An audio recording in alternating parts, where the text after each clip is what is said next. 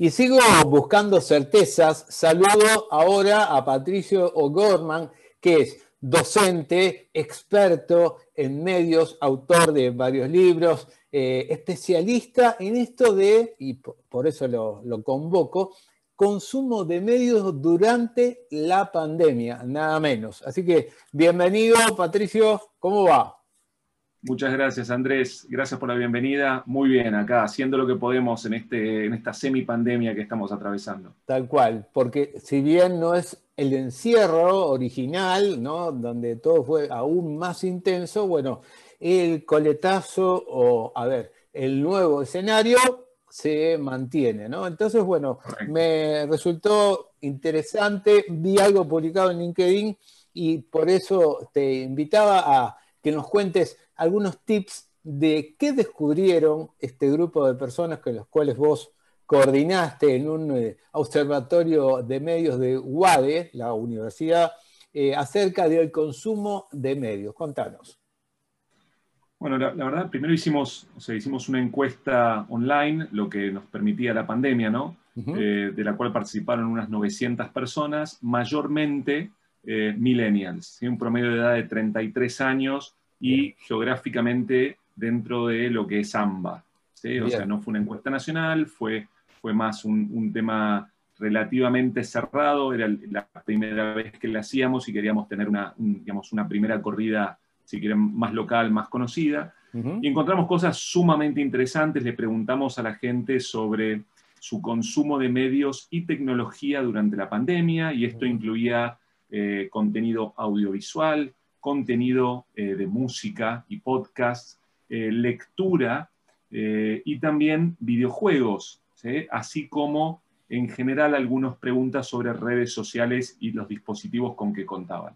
y la, verdad los resultados encontramos cosas muy, muy interesantes. A ver, ¿qué, ¿qué detectaste? Este es el escenario, digo, ¿qué detectaste distinto o algo digas, hey, atentos con esto porque acá hay algo novedoso, diferente. No, nos pasaron un poco al equipo, no, nos pasaron las dos cosas, ¿no? Algunos algunas resultados de la encuesta fueron confirmatorios de lo que sospechábamos y otros fueron un poco más sorpresivos.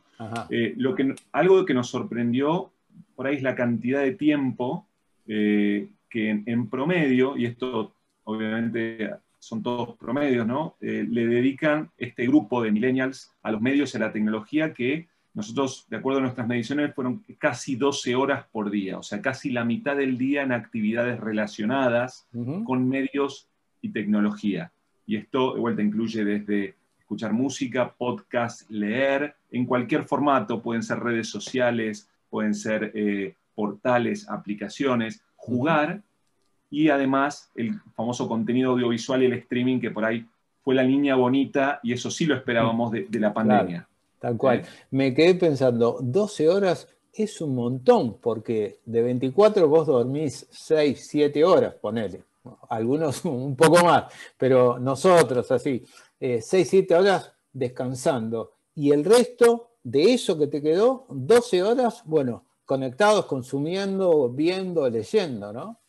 Hay algunas trampas, ¿no? Y eso es, eh, digamos, en, estos, en estos promedios siempre es difícil de, vislumbrar, ¿no? Que es que algunas de estas actividades se hacen en simultáneo, ¿no? Entonces, de hecho, si uno midiera las horas que la gente realiza distintas actividades identificadas, da más de 24 horas, porque muchas veces están escuchando música mientras leen o están mirando algo a la vez que eh, o trabajando y mirando con un ojo de, background, digamos, de, fondo, que es una, una, de las formas de consumir audiovisual o música. Entonces, por ahí no son eh, eh, exactamente en cada persona 11 horas y 20 minutos, como lo que medimos, sino que hay un solapamiento, pero lo que sí es cierto que representan al menos esas 11 horas. Si se solapan entre sí y son 9 o son 7 o son 8, pero son horas de tiempo de consumo de cada categoría está contemplado ahí. Mira, yo no tengo encuesta, pero lo tengo con mis hijos, ¿no? Ven la tele o ven algo de Marvel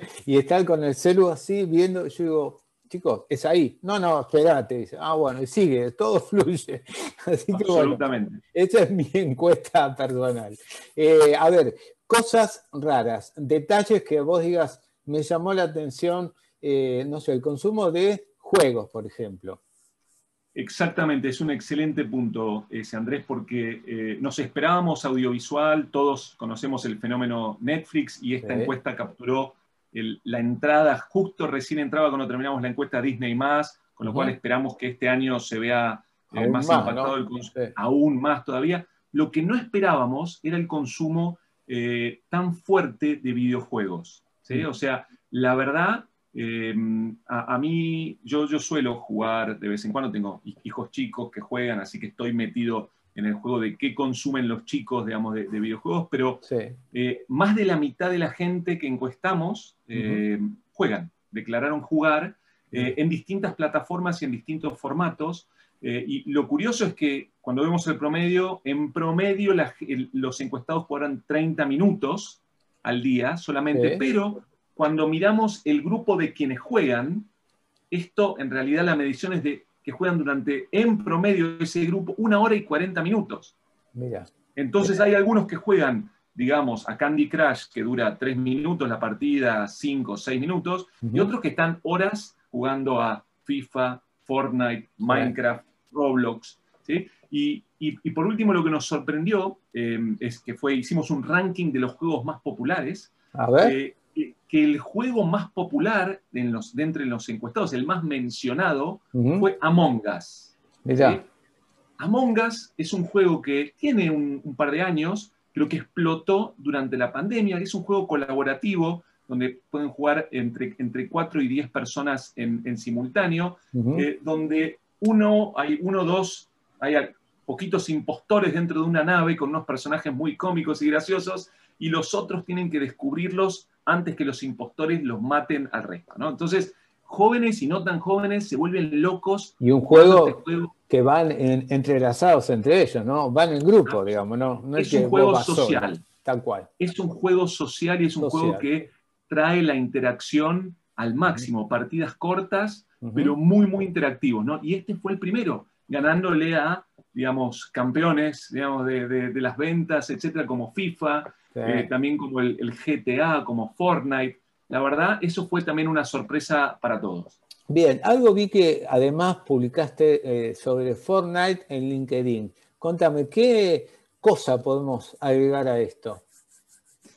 Y Fortnite está eh, está tomando un espacio muy, muy interesante. se está convirtiendo en algo más que un juego, esto quiero decir, ¿no? Correcto, absolutamente. Se está queriendo transformar eh, en, una plataforma, ¿no? En una, eh, ellos lo llaman, de hecho, el, digamos, la, empresa Epic Games habla del metaverso, ¿no? Y los mm. analistas saben lo mismo como un universo virtual donde uno puede entrar y no solo jugar, sino tener un avatar, es decir, un, símbolo, una representación virtual de la persona que, pueda hacer distintas eh, transacciones dentro de esa plataforma.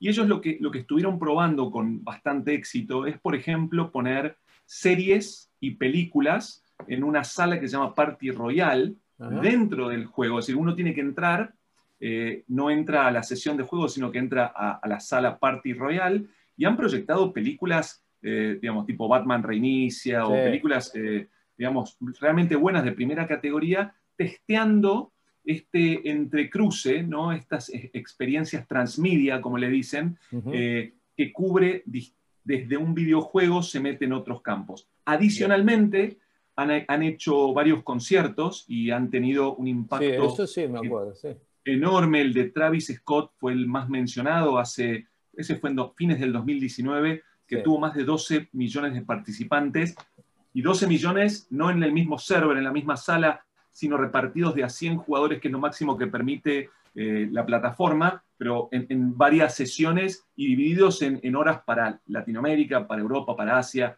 etc. Es decir, está haciendo unos experimentos que, dentro de unos años creo que van a dar eh, mucho más que hablar. Dos puntos finales, eh, o últimos en este caso, porque no quiero tomarte más tiempo. Uno, eh, ¿cómo ves lo que está ocurriendo eh, con Twitch? En cuanto a que ya hay compañías que dicen, metámonos ahí, invirtamos, juguemos, usemos Twitch para esto, aquello, aquello. ¿Cómo lo ves como eh, desarrollo y expansión? Bien, o sea, se parece una extensión del éxito que están teniendo los videojuegos, que derrama en, dos factores. ¿no? Uno es la industria de los esports, que, está, que bueno, naciendo, ya nació hace unos cuantos años, pero que está explotando en este momento, eh, y, que genera torneos online con premios muy... Todo el mundo, claro, con guita en serio, digamos. Con Hubo un argentino que salió, creo que tercero en, el torneo de Fortnite del año pasado, y el premio era muy, muy jugoso especialmente porque es en dólares, ¿no? Y eso. Eh, y por otro lado, ha generado esto de compartir mis sesiones de juego, que acá eh, tiene mucho que ver con los famosos actuando de, pseudo influencers, ¿no? Es mm. decir, acá pienso en el Kun Agüero, por ejemplo, que juega y que es un jugador de fútbol, que no, no, tiene mucho que ver con los videojuegos, pero ha estado lesionado y le gustan los videojuegos y ha aprovechado ese tiempo para, para participar de, esas transmisiones. Y hace poco, para dimensionarlo, eh, un, youtuber, digamos, eh, hizo una transmisión en vivo en de Twitch, de Gref se llama, y logró el récord hasta ese momento de 2,4 millones de usuarios simultáneos mirándolo, ¿no? una audiencia de 2 millones y medio de personas mirando cómo jugaba online. Un señor, un señor jugando. La última, Patricio, eh, me asombra y bueno, al mismo tiempo me siento yo también protagonista, estamos todos en este nuevo escenario post pandemia o el nombre que le pongamos.